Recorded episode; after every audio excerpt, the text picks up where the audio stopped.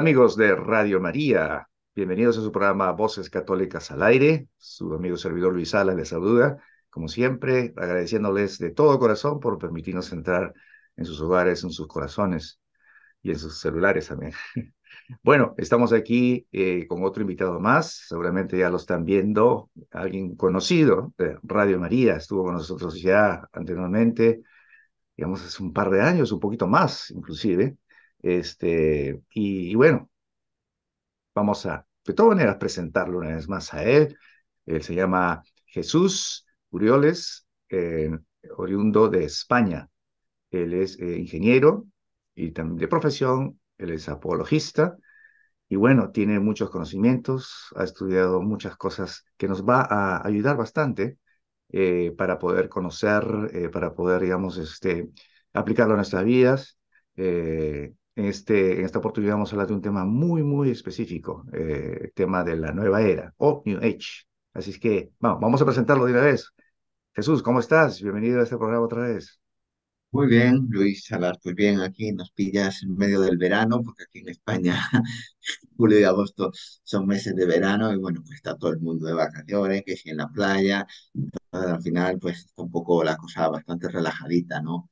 Bueno, pues el día de hoy yo tenía vacaciones y bueno, pues qué mejor que aprovechar para, para grabar algo relacionado con estos temas tan necesarios, ¿no? Para, para el católico de hoy. Así es, es, eh, Jesús. Mira, este, tu apellido es Urones. Jesús. Así es que de repente por ahí no lo pronuncié bien. Bueno, como decía eh, eh, nuestro amigo Jesús, es oriundo de España, ya nos está describiendo cómo está el clima. Bueno, Aquí también en los Estados Unidos estamos también en pleno verano y wow, estamos así, dándole, sobreviviendo un poco con la temperatura. Y bueno, pues ya aprovechando esta temperatura, este ánimo que nos da eh, el Espíritu Santo para hablar de estos temas, prosigamos entonces con, un poquito sobre esto. Pero eh, una vez más, eh, vamos a, digamos, tus actividades actuales para así más o menos conocer y estar un poco al tanto. Eh, eh ¿Qué te dedicas en estos momentos, este, Jesús? Eh, yo a nivel eclesial estoy, he terminado el primer año de propedéutico porque me estoy preparando para ser diácono permanente en la diócesis, ¿no? Oh, qué bien. El próximo año tendría ya el rito de admisión, el siguiente acolitado electorado y el último año ya diaconado permanente. Entonces me estoy formando en la Escuela de la Diócesis de Teología y también en el seminario, pues en los estudios eclesiásticos, ¿no? Y también estoy estudiando ciencias religiosas en la universidad. Perfecto. Y esto a tiempo completo, me imagino, ¿no? Eh, bueno, yo por otro lado estoy trabajando, claro. Oh, está trabajando por otro lado. Bueno, tienes dos, dos tiempos completos. Claro, claro, claro. Es que realmente el diácono permanente, por así decirlo, es complicado que viva de la iglesia, ¿no? Entonces, eh, realmente vive de su trabajo y el tiempo libre, pues lo dedica pues, a, a, la iglesia, ¿no? A hacer actividades parroquiales, liturgia de la palabra, bautizos, bodas, etc. Entonces, bueno, pues es un poco, pero vivimos más que nada de nuestro trabajo. Entonces, yo sigo trabajando de lo mío y aparte, pues estoy con estos estudios y esta formación. Bueno, te digo porque siempre cuando vemos las tus redes eh, sociales, pues eh, aparenta que estás metido al 100% en, en, lo que es la iglesia. Y, y, bueno, pues entonces, bien, gracias a Dios que tenemos otras fuentes también de poder sobrevivir y eso es muy importante. Y felicitaciones por este, seguir esa vocación, ese llamado al diaconado. Así que vamos a siempre orar por ti. Muy bien. Qué bueno. Bueno, entonces Seguimos con el tema, el tema de la nueva era. ¿Qué es la nueva era, este, Jesús? Que tanto se escucha o tal vez eh, escuchamos pero no sabemos qué es, eh, qué tanto nos afecta en nuestra fe. Bueno, empezamos primero con la definición. Así nos sí, bueno, se podría definir como un movimiento sociocultural que agrupa en su interior un conjunto de creencias, que a su vez recogen elementos de religiones orientales, o sea, de las religiones del budismo y del hinduismo, el espiritismo, terapias alternativas, psicología transpersonal, ecología profunda, astrología, gnosticismo y otras corrientes. En otras palabras, se trata de una mistura o mezcla religiosa que hoy en día está de moda y que ha ganado múltiples seguidores por sus atractivos métodos o disciplinas. Es decir, son nuevas espiritualidades que se alejan totalmente de la fe cristiana, del cristianismo, porque tienen elementos hindús, elementos budistas, e incluso pues de astrología, gnosticismo, eh, todo lo que tiene que ver con los horóscopos, con las terapias alternativas, la, la, la, medicina alternativa, la acupuntura, todo lo que tiene que ver con el reiki, todo eso está metido dentro de la nueva era. Entonces, como es una cosa más o menos reciente, porque digamos que los orígenes se remontan a 1875 en Nueva York, pero bueno, de ahí en adelante, pues hacia 1950, 1970, empieza a difundirse, ¿no? Entonces, el hombre de hoy, pues es una cosa que le gusta. ¿Por qué? Porque mmm, la nueva era tiende a hacer al hombre de hoy como si fuera Dios, como si de él dependiera todo. Y no depende nada de la divinidad, no depende nada de, de otros dioses. Él mismo, con una serie de métodos, con una serie de ejercicios o de esfuerzos, pues puede conseguir paz interior, puede conseguir alegría, puede desestresarse, puede desconectarse de la realidad, puede llegar a la iluminación, porque esta, esta gente que practica todos estos métodos usa muchos, mucha terminología oriental, ¿no? que es un poco lo que estamos diciendo. Entonces, como en la nueva era tampoco tienes jefes, ni principios, ni reglas, ni doctrina, pues atrae mucho a, a, las personas. Y otra característica que también atrae es que la nueva era es amoral, es decir, ellos no te van a decir lo que está bien y lo que está mal, ¿no? Y entonces esto en esta sociedad nos gusta mucho, ¿no? A la, gente no le gusta que le digas eso es malo o esto es bueno, ¿no? A la gente le gusta ser amoral, ¿no? Entonces también ese es otro aspecto que tiene la nueva era que hace que tenga muchos adeptos y seguidores. Claro, este es como una fuente bastante fácil de acceso a, a las personas eh, que están buscando, pues, digamos, este, formas de, de, ver eh, a sus problemas, eh, tanto espirituales, mentales, y pues la forma como presentan estos movimientos hace que pues se acerquen más y, y obtengan más adeptos. Uh, y inconscientemente esto ocurre en, en, nuestra, digamos, nuestra iglesia católica. Muchos de nosotros, bueno, tengo que incluirme yo, somos una iglesia eh, que adoptan esa, esa postura de poder, digamos, buscar soluciones eh, usando esos métodos, eh, esos movimientos, sin saber que es algo que va contra, contra nuestra fe, contra Dios. Entonces, definitivamente, pues, este, estamos viendo una situación eh, bastante problemática y necesitamos conocer más a fondo en qué nos estamos metiendo, ¿no? Y, sobre todo, este, eh, ver las consecuencias que van a traer todo esto después eh, en nuestras vidas, ¿no? Entonces, creo que es muy importante lo que tú nos estás ayudando a entender, eh, Jesús. Y dime, eh, a todo esto, eh, ya hablando de experiencias también, uh, en algún momento, de repente, se te ocurrió a ti experimentar eso, obviamente no estando al 100% en tu fe, ¿no? O sea, en los caminos, porque todos hemos pasado por periodos también, eh, digamos, de, de así, de, alejamiento, de pruebas. ¿En algún momento has pensado, y si has pensado, de repente has tomado por ahí algún camino que tú nos puedas de repente compartir un poco uh, como experiencia? Pues ya te cuento, yo la verdad que nunca he estado dentro de la nueva era, ni he practicado ninguno de este tipo de terapias o de, o de meditaciones o de um, técnicas, ¿no? Pero sí es cierto que cuando no tenía estudiado el tema, no, no conocía tanto de esto, pues yo pues muy, en muchas iglesias veía que ofrecían como actividad pastoral, por ejemplo, en el mismo templo, en alguno de los salones, pues tipo eh, meditación zen, tipo yoga, tipo, este tipo de meditaciones. Y a mí me llamaba un poco la atención, digo, la iglesia. ¿no? Pero yo no, o sea, como no había entrado en materia, no había, me, me había puesto a estudiar en ese tiempo, ¿no? Estoy hablando de a lo mejor hace 10, 15 años, no me había puesto a estudiar lo que era el yoga en sí, en profundidad, pues mmm, tampoco me asustaba tanto, ¿no?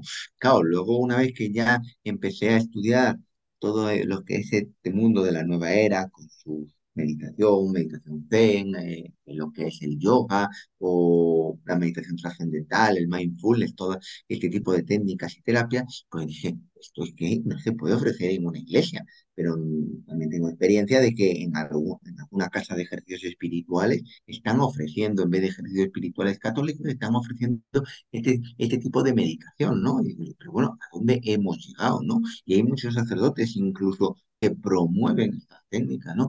En España en otros países hay sacerdotes que promueven estas técnicas porque no ven el peligro. Ellos dicen que, bueno, pues, tenemos que coger lo bueno en toda la religión. Claro, yo no digo que no haya cosas buenas en otras religiones. Yo lo que siempre he defendido es que en la religión católica, la religión cristiana, la Iglesia Católica tiene la verdad plena. Y si yo tengo la verdad plena, es decir, como si yo tengo el vaso lleno de agua, ¿para qué voy a coger un poquito de agua de otro vaso, un poquito de agua de otro vaso, si yo tengo todo en mi vaso, o sea, ¿a qué voy a ir a otro sitio si lo tengo todo en la iglesia? O sea, no tiene ningún sentido de, es que voy a coger las cosas buenas de la religión. Es que a lo mejor lo que tú consideras que es bueno, al final trae un error, ¿no? Porque, mm, de hecho, cuando he entrado a estudiar este tema en profundidad, me he dado cuenta de que hay muchos exorcistas que dicen que este tipo de meditaciones son una puerta abierta al demonio y por ahí se han metido casos de, de, demonios, casos de posesiones, y ellos han tenido que actuar, ¿no? Como exorcistas que son, ¿no? Entonces, no es una cosa banal, no es una cosa que no pasa nada, no, no, no. Esto tiene también su peligro espiritual. Entonces, lo del peligro espiritual de que empiezas a caer en ciertos errores que, claro, yo en su momento, cuando veía lo del, lo del zen o lo del yoga en la parroquia hace 15, 20 años, mm, no pensaba que se tuviera los errores que hay detrás, pero una vez que tú te pones a estudiarlo y analizarlo, dices, ah, sí, hay unos errores teológicos serios e importantes, ¿no? Porque yo oh, no puedo ser cristiano y creer en el panteísmo, en que todo es Dios, ¿no? Por ejemplo, ¿no? O ser cristiano y ser pelagiano, es decir, yo no necesito a Cristo y yo con mi esfuerzo personal puedo liberarme de todos los problemas, ¿no? Entonces, ese, ese tipo de errores, uno, desconoce cuando empieza a estudiar. Y fue lo que a mí me pasó. Yo me metí en el mundo de la nueva era porque veía que cada vez había más gente que practicaba este tipo de meditaciones y empecé a conocer a algún sacerdote que también me formó sobre el tema y dije, ah, pues esto me interesa, o sea, porque no solamente hay un problema en la iglesia que sea la secta, que a lo mejor en América Latina está más desarrollado. Aquí en Europa lo que más desarrollado está es la nueva era. Bueno, en Estados Unidos Van un poco 50-50, yo creo, ¿no? O sea, hay también grupos protestantes y sectas, pero también hay bastante gente que está practicando ya todos estos tipos de terapias eh, y de técnicas nueva era, ¿no? Entonces, mm, es una cosa que al final acaba afectando a la iglesia. Y yo, ah, pues tengo que meter de lleno, de a saco, a estudiarlo, ¿no? Y es un poco, digamos, esa mi experiencia. Qué bien, qué bien, este, eh, Jesús. Mira, yo te puedo, digamos, compartir algo. antes de mi conversión, eh, bueno, pues estaba también en, eso, en ese tema de buscar, digamos, formas de, de, ayuda, ¿no? tanto espiritual como mental, digamos, en el sentido de, no tanto de, de porque me faltaba, sino que quería siempre tener ese, esa, eh, digamos, eh, fuentes de, de, crecimiento, ¿no? De crecimiento personal. Entonces, eh, por ahí, dentro del círculo de amistades que tenía, eh, me recomendaban leer libros de autoayuda. Y te voy a decir que de una manera u otra, digamos, este, leyendo esos libros, eh, pude, digamos, mm, obtener cierta ayuda, ¿no? Eh, pero a la larga me di cuenta que todo lo que yo adquiría era más que todo superficial. pero en el fondo, pues no había nada porque siempre, digamos, este, me encontraba con, las, con, el vacío, con, eh, con ese sentimiento de que no estoy completamente satisfecho. Siempre buscaba algo para mí. Y bueno, ahí ya pasó el tiempo y donde finalmente pues pude tener un encuentro con Jesús y ahí las cosas cambió, ¿no? Eh, por eso la iglesia y todo. Pero, digamos, este, este tema de, de, la ayuda, es de autoayuda, ¿no? Con estos libros, que, que también se puede considerar dentro de, ese, dentro de esos movimientos, ¿no, este Jesús? Sí, sí, sí. De hecho, eh, bueno, yo cuando estaba estudiando este tema, he hablado mucho de los libros de autoayuda porque realmente eso es puro pelagianismo y pura nueva era. O sea, autores como Paulo Coelho, por ejemplo, por decirte uno de los más conocidos, habrá muchos más, ¿no? Pues tiene muchas obras, pero son obras que mm, mejor a ti te pueden ayudar, pero como tú dices, es una ayuda superficial relativa, porque al final acabas igual. O sea, Realmente el ser humano se tiene que dar cuenta que él ha sido creado para estar con Dios, ¿no? Yo siempre cito lo mismo cuando me hablan de la autoayuda. Juan 15:5, sin mí no podéis hacer nada, dice el Señor. O sea, ¿qué va a hacer el hombre sin acudir a Dios? ¿Qué va a hacer el hombre sin el Señor? No puede hacer nada. Es, es un instrumento inútil, ¿no? Entonces, si nosotros sin la gracia de Dios, sin los sacramentos, sin la Eucaristía, no podemos avanzar. Entonces, estos libros que te dicen, sí, sí, es que tú con tu propio esfuerzo personal puedes lograr.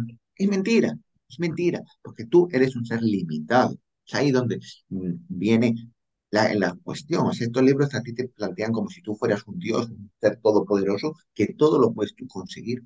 ¿no? El mejor libro de autoayuda, la Biblia. La Biblia es el mejor libro de autoayuda. Tú abres la Biblia, cualquier texto de la escritura, y seguramente, aunque te encuentres mal, ese texto te puede iluminar a ti para saber cómo enfrentar la situación que tú estás pasando desde una perspectiva cristiana. O sea, tú abres la Biblia, Filipenses 4:13, todo lo puedo en Cristo que me da fuerza. Se te ha muerto tu padre, se te ha muerto un familiar, eh, has perdido el trabajo, te has una depresión terrible, todo lo puedo en Cristo que me da fortaleza.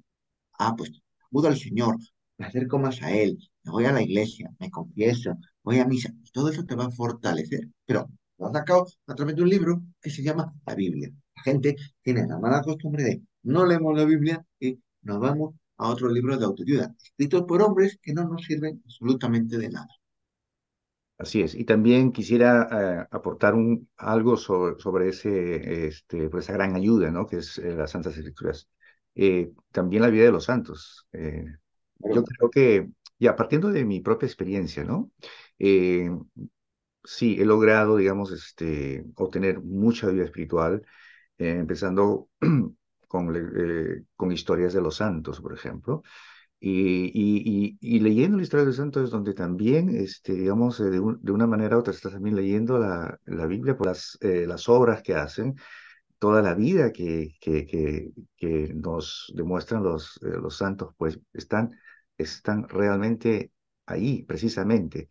Eh, y, bueno, es una gran ayuda. Es como digamos un recurso más, ¿no? Para aquellas personas que necesitan también este, recurrir a lo que es eh, más importante. No, la, la, a ver, la vida de los santos siempre es una vida muy inspiradora, porque a ver, ellos han sido personas humanas como nosotros, pero han vivido la fe en plenitud y en perfección, ¿no? Entonces, su ejemplo de vida para afrontar ciertas pruebas, ciertos sufrimientos, pues es un ejemplo que a nosotros nos tiene que servir de iluminación y de, imitación, ¿no? para imitarles a ellos, ¿no? Por ejemplo, leer la vida de un San Agustín, todas las vueltas que dio, ¿no? Pues la, la de cosas que Agustín, ¿no? Con, que si primero se hizo buqueo, que si, que, que si luego eh, se casó, tuvo un hijo, que si luego se convierte, o sea, fue una vida, un gran rebelde, ¿no? Y de la noche a la mañana se convierte en un gran obispo y luego toda la cantidad de obras que él nos dejó, ¿no? todo el conocimiento que de él adquirió, que de él hemos adquirido, ¿no? Con el paso de los siglos, con sus obras y sus estudios, ¿no? Entonces, mm, digamos, los santos siempre son muy inspiradores, ¿no? O los santos, mire, no me voy a San Agustín, me puedo ir a santos más, más recientes, por ejemplo, eh, para los jóvenes, el beato Carlos Acutis, ¿no? Que recientemente se habla mucho de él porque ha sido beatificado hace poco, bueno, pues un niño de 13, 14 años, pero el amor que tenía la Eucaristía. Eso, incluso para los adultos, también nos tiene que servir a tener un amor a la Eucaristía tal como tenía eh, Carlos Acutis, ¿no? Entonces, eh, y, los jóvenes, igual, y de irse de fiesta o de parranda, pues imiten más a Carlos Acutis, ¿no? Así es. Volviendo a, a retomar otra vez el tema esto de, de, de las formas como este, eh, nos presenta todo este, este, movimiento de la nueva era. Eh, y basado también en mis experiencias, porque de una manera también ayuda mucho, porque yo sé que muchas personas pueden relacionarlo. Eh, en el deporte, por ejemplo, ¿no? Mucha gente busca cierto equilibrio, digamos, corporal, mental, usando también o practicando el deporte, o también yendo a hacer ejercicios, en el gimnasio, hacer una serie de, digamos, de, actividades para fortalecer supuestamente el cuerpo, pero al mismo tiempo también la mente. Y, y he visto de que, de acuerdo a mi experiencia, bueno, no particularmente de mi propia experiencia, pero sí de las personas que he estado rodeado, de siempre buscan el equilibrio, ¿no? Eh, bueno, ya cumplieron con el objetivo, eh, digamos, este, físico, pero quieren ir un poquito más allá, ¿no? Y buscan ya el, equilibrio mental y que también a las finales conlleva lo espiritual. Y ahí donde empieza, digamos, ya a, a, desviarse un poco eh, el objetivo, ¿no? O sea, y en eso también yo creo que hay que tener mucho cuidado, porque muchas personas dicen, bueno, pues eh, la, parte también eh, física, la parte también corporal es muy importante, porque pues nosotros necesitamos también cuidarnos, porque el cuerpo es el templo del Espíritu Santo. Así es que, pero también hay que saber, digamos, ser prudentes, porque al nosotros enfocarnos mucho en ese tema de los ejercicios, de estar bien, eh, digamos, este, físicamente, nos puede también conllevar ya un poco más de lo que nosotros deberíamos, y es el aspecto de la, del equilibrio mental, ¿no? Y,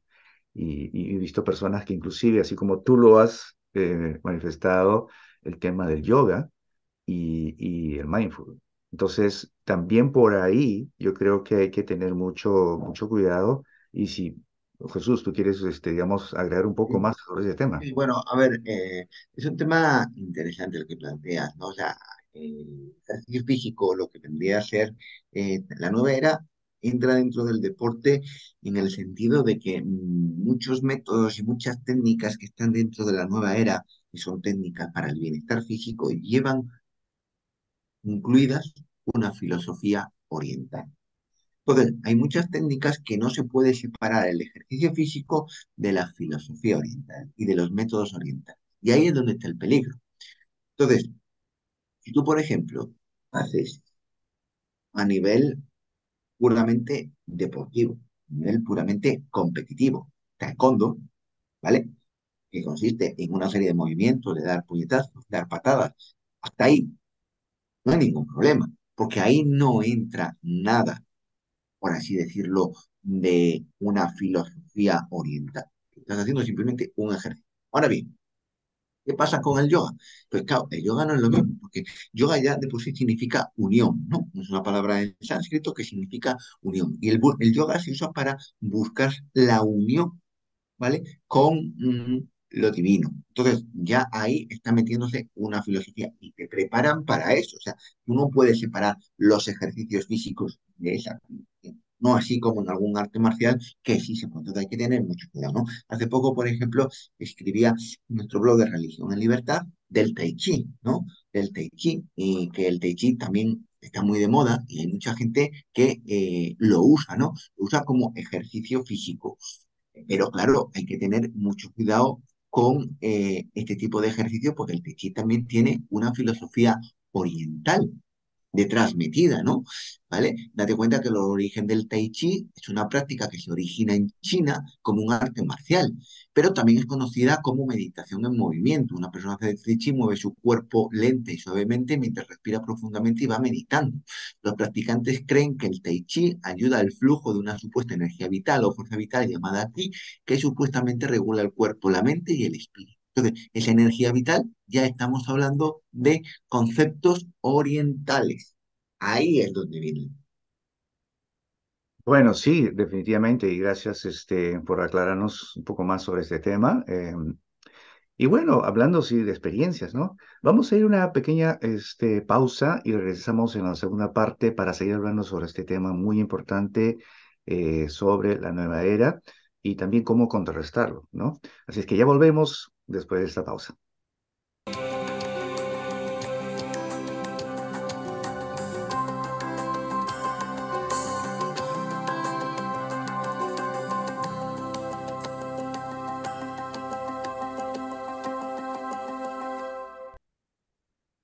Bienvenidos de vuelta a esta segunda parte de su programa Voces Católicas al aire por Radio María Spanish.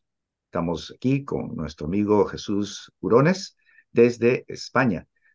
Eh, Jesús, muchas gracias por siempre estar atendiendo a, nuestra, a nuestro llamado para que participes en, en, la emisora de la Madre. Muchas gracias de corazón. Luis, gracias a ti por invitarme nuevamente. Muy bien. Entonces vamos a seguir hablando sobre el tema de la nueva era. Y, y bueno, interesante, interesantísimo porque yo estaba pensando durante este, este corte, ¿no? Eh, ¿Cuántas personas, cuántos católicos eh, que, bueno, practicamos nuestra fe, eh, vamos a misa todos los domingos, estamos este, perseverando, estamos, eh, digamos, tratando de, seguir eh, una vida pues de virtudes siguiendo los mandamientos, ¿no? Que el Señor nos ha, dado. Y bueno, pero también como que desconocemos todos estos aspectos, que incluso podemos practicar la nueva era sin saber que lo estamos, que estamos usándola, ¿no? estos tipos de, de, de movimientos. y y bueno, este es ahora cuando nosotros tenemos que abrir los ojos un poquito más, ¿no? Y, y, prestarle atención. Y gracias pues a Jesús que nos está ayudando un poco sobre este tema. Así que Jesús, adelante, ¿qué más podemos, este, digamos, contribuir en esto sobre la nueva era?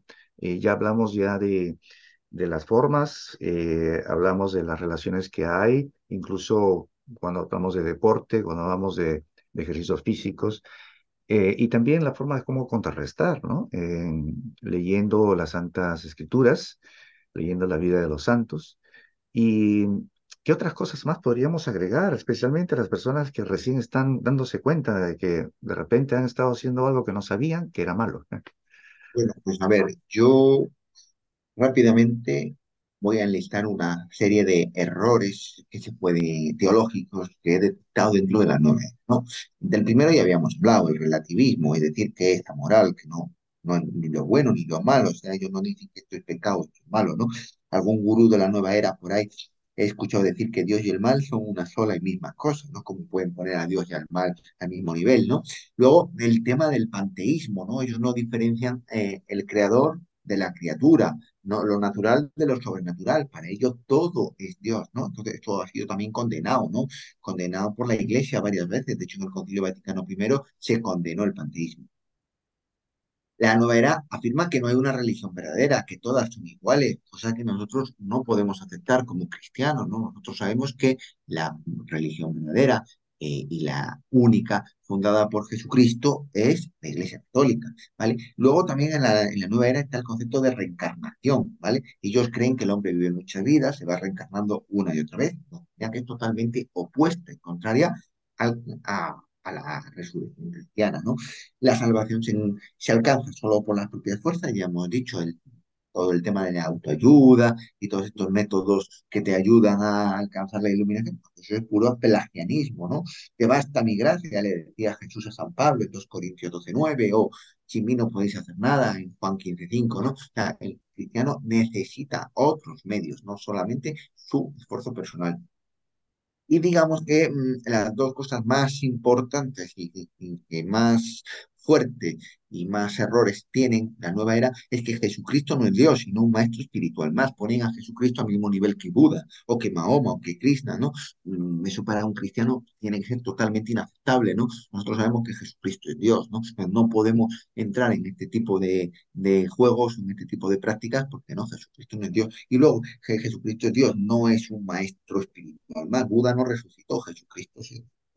El Espíritu Santo es una energía cósmica, no un ser divino, ¿no? Nosotros sabemos ya del de catequesis, de, de, pero vamos, seguramente nos lo hayan enseñado que la Santísima Trinidad son tres personas, un solo Dios, ¿no? O sea, el Espíritu Santo es una persona, no es una energía ni una fuerza cósmica, ¿no? Como vienen afirmando los de la nueva era. Bueno, pues esto, digamos, son los principales, mmm, por así decirlo, principales errores. Luego, como católicos, como tú bien dices, tenemos que informarnos y conocer más del tema. Entonces, hay dos documentos que me gustaría recomendar, que son la Carta sobre algunos aspectos de la meditación de 1989 de la Congregación para la Doctrina de la Fe, donde se tocan estos métodos de meditación muy Y el otro es Jesucristo, portador de agua de vida, una reflexión cristiana sobre la nueva era.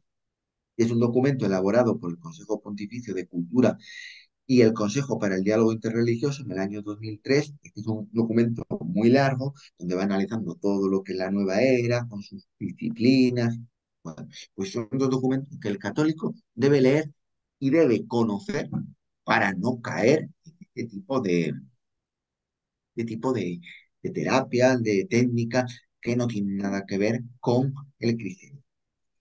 Luego, otra cosa importante es que la meditación oriental y la meditación cristiana son totalmente diferentes. ¿no? Nosotros como cristianos, cuando nosotros meditamos, meditamos un pasaje de la escritura, meditamos un texto de un libro espiritual, ¿no? Por ejemplo, Introducción a la vida de de San Francisco de Sales, que tiene textos preciosos. Pues meditamos un texto de eso, ¿no? O, o el Evangelio de cada día, simplemente meditamos, pues nosotros hacemos un diálogo con, con Dios y dialogamos un poco con Él, mientras que en la meditación oriental ese diálogo no existe, es un monólogo, ¿vale? La meditación oriental, por así decirlo, es un monólogo, mientras que la meditación cristiana es un diálogo con el Señor, ¿no? Con todos los textos que hacemos, por ejemplo, lección divina, estamos meditando con la palabra de Dios, con el Señor.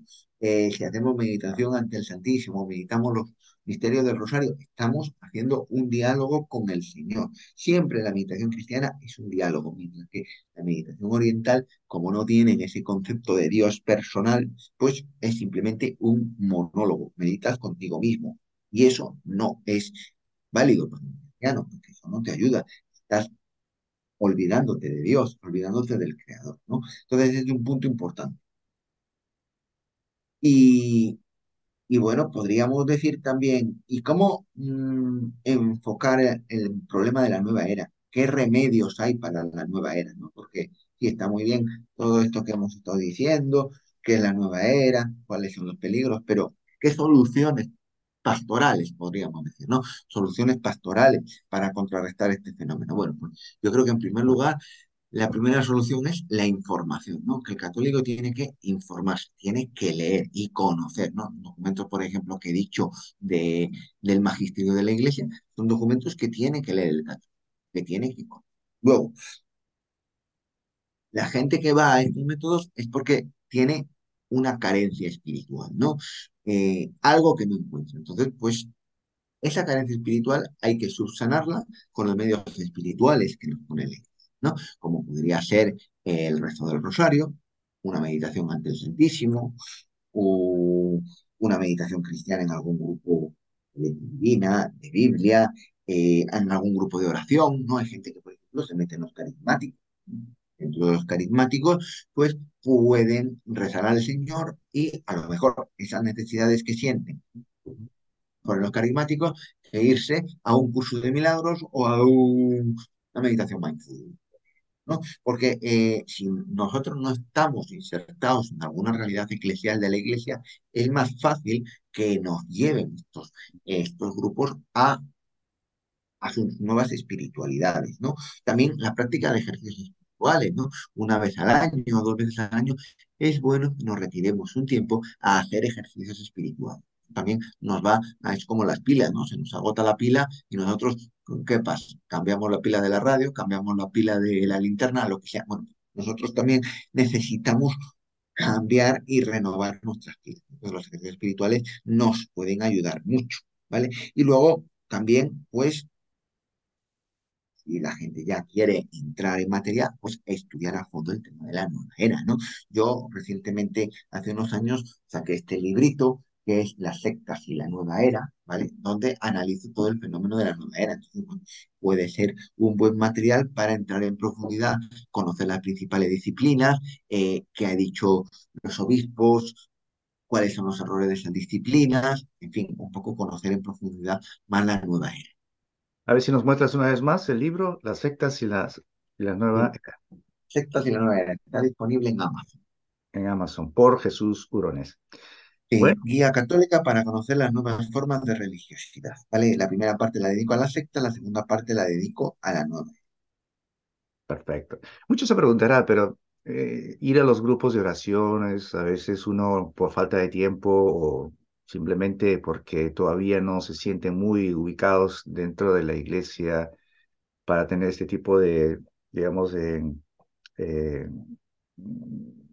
o para participar en, estos, en, estas reuniones, eh, en los grupos de la iglesia yo recomendaría que, bueno, pues hay otras formas también, ¿no? O sea, digamos, el, el Santo Rosario diario, ¿no? Es una manera, eh, digamos, eh, eh, de poder, digamos, entrar Dios, de esa meditación real que necesitamos nosotros, pero agregándole con, la caminata, ¿no? Saliendo, por ejemplo, a caminar en, tu, en tu barrio o en el lugar donde se encuentras, en un parque, unos 20 minutos de caminata con tu Santo Rosario y ahí meditas perfectamente bien. Eh, es una manera muy buena de ejercitar, eh, ejercitarse uno espiritualmente y también las, eh, las misas diarias, ¿no? La Eucaristía diaria. a, mí, un método que está funcionando bastante es el tema de la liturgia de las horas, ¿no? O sea, los laudes por la mañana, las vísperas por la tarde, dedicar unas horas del día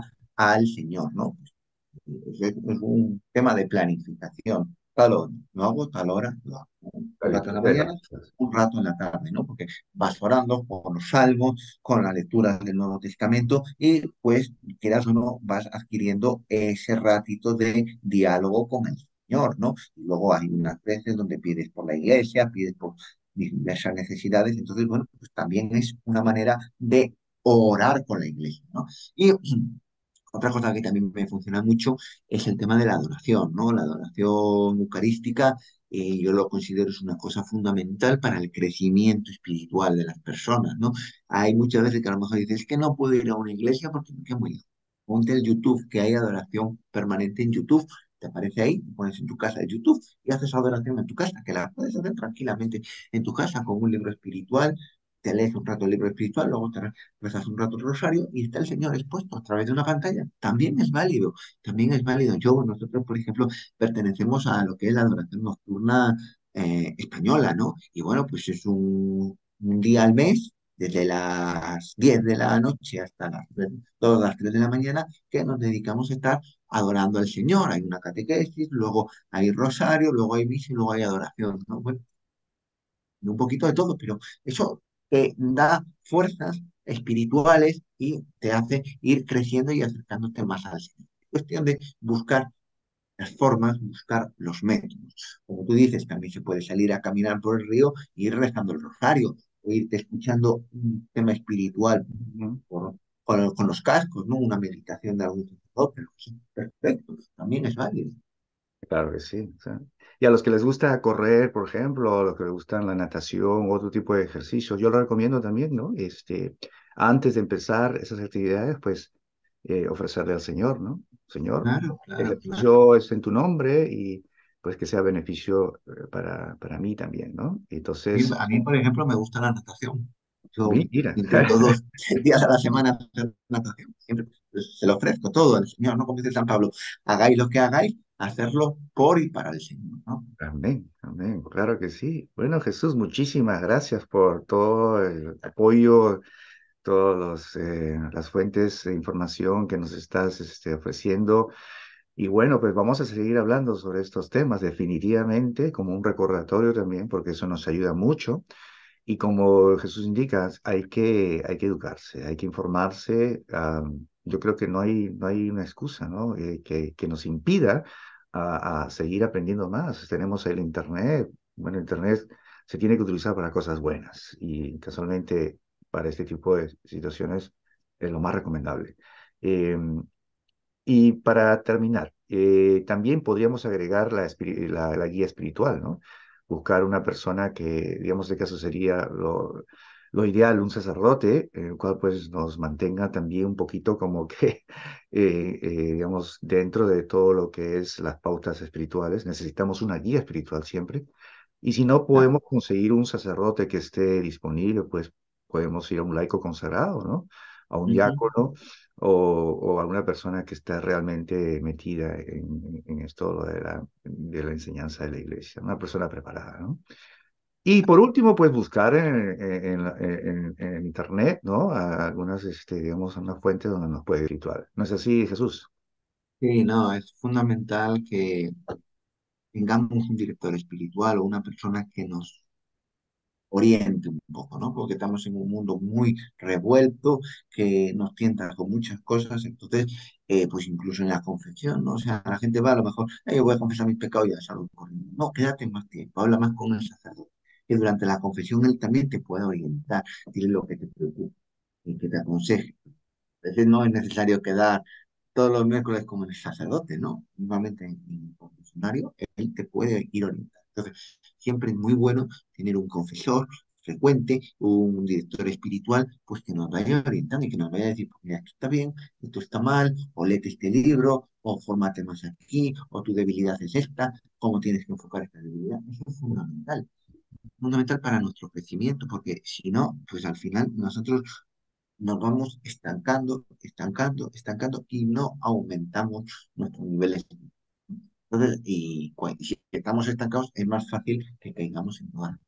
Entonces, fundamental el tema de la dirección espiritual. Perfecto. Jesús, muchísimas gracias. Si tienes algo que agregar más, un pequeño mensaje, tenemos un minuto y obviamente eh, terminamos con una oración. ¿Qué te parece, Jesús? Muy bien, Pues nada, solo agregar que espero que les haya gustado a todos esta charla y que les sirva pues, para conocer más la fe católica y no caer en estas nuevas corrientes espirituales que tan de moda están hoy en el mundo y tanta tentación generan a, a los católicos. ¿no? Perfecto. Jesús, antes, una vez más también, este, ¿cómo podemos ubicarte en las redes sociales? Así rápido. Ah, en las redes sociales, mm, eh, tenemos una, bueno, teníamos una página que ya nos ha desaparecido por temas de todo esto. Entonces está la página de mi esposa, Yasmin Oré, ¿vale? Poniéndolo en el Facebook, ahí la pueden ubicar. A mí poniéndome Jesús Manuel U. Rodríguez, también en Facebook me pueden ubicar. Y luego nuestro blog, Convertidos Católicos de Religión en Libertad, ¿vale? Que lo tenemos generalmente actualizado todas las semanas o cada 15 días. Es básicamente los medios que estamos usando, ¿no?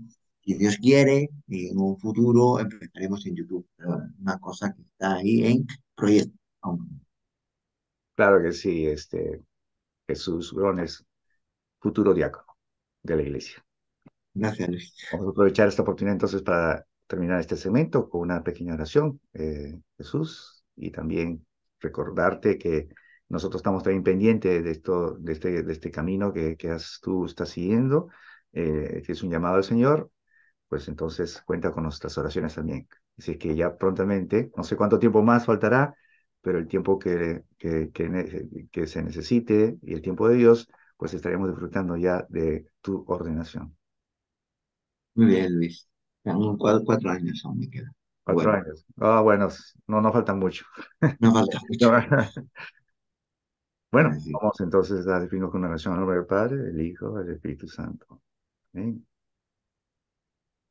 Señor, te damos gracias por darnos la oportunidad de contar con nuestro amigo eh, Jesús Grones y darnos esas pautas necesarias para poder fortalecer nuestra fe, nuestra convicción, nuestro amor a la iglesia y, por supuesto, nuestro amor a ti, Señor, que nos has dado muchos beneficios y que necesitamos este, pisar tierra firme, saber eh, qué hacemos, en qué nos atenemos para poder crecer espiritualmente, para poder hacer tu voluntad y, bueno, en esta oportunidad también gracias por a, por a través de nuestro hermano Jesús hemos entendido eh, sobre este tema de la nueva era y quisiéramos que también nuestros hermanos que nos escuchan y los que también van, van a escuchar eh, esta grabación pues puedan eh, saber un poco más y y puedan hacer siempre tu voluntad, siempre estar de la mano de ti, Señor, así como nos dices en San Juan 15,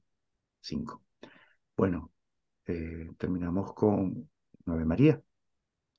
Dios te salve María, llena eres de gracia, el Señor es contigo, bendita tú eres entre todas las mujeres y bendito es el fruto de tu vientre Jesús.